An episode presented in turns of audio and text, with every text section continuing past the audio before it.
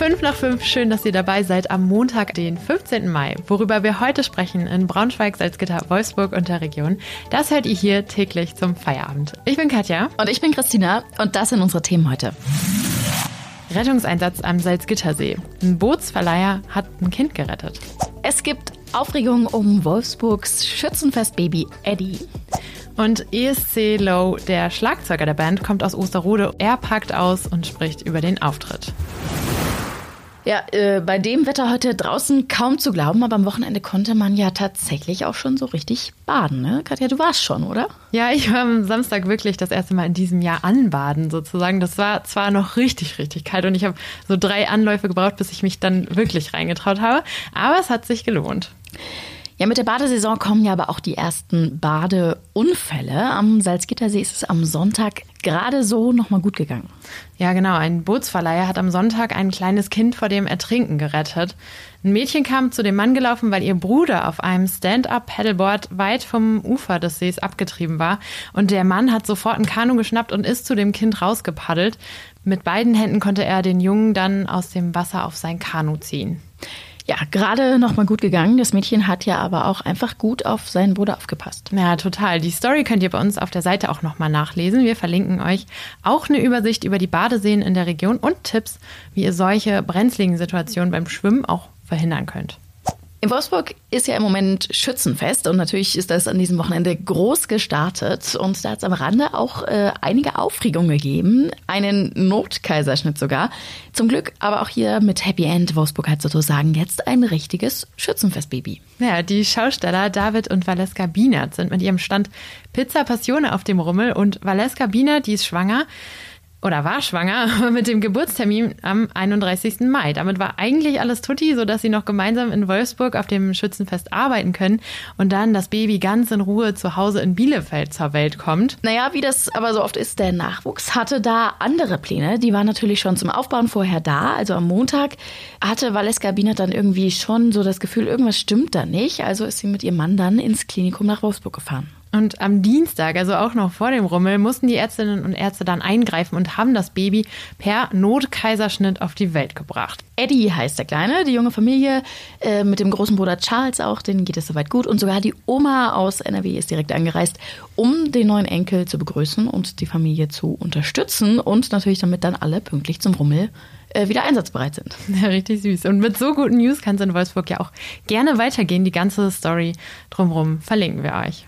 So, Christine, hast du den Eurovision Song Contest eigentlich geschaut? Ähm, so halb. Ich war auf einer Geburtstagsfeier und der lief im Hintergrund irgendwie und ab und zu ist man mal kurz stehen geblieben, hat mal geguckt. Und du warst dann todesbetrübt?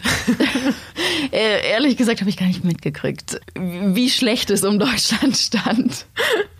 Ich habe das tatsächlich auch nicht mitbekommen, obwohl das früher so eine feste Verabredung für mich und meine Familie im Fernsehen war.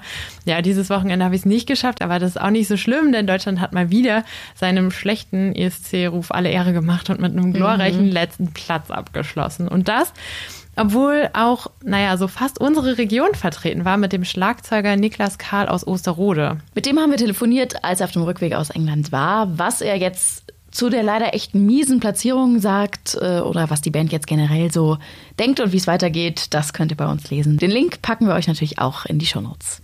Und das war heute sonst noch wichtig. Chaos auf der A39 zwischen Wolfenbüttel und Braunschweig. Da ist einem LKW bei voller Fahrt ein Reifen geplatzt und der Sattelschlepper war auch noch bis oben hin mit Kies beladen. Der ist dann ins Schleudern gekommen und mit der ganzen Ladung umgekippt.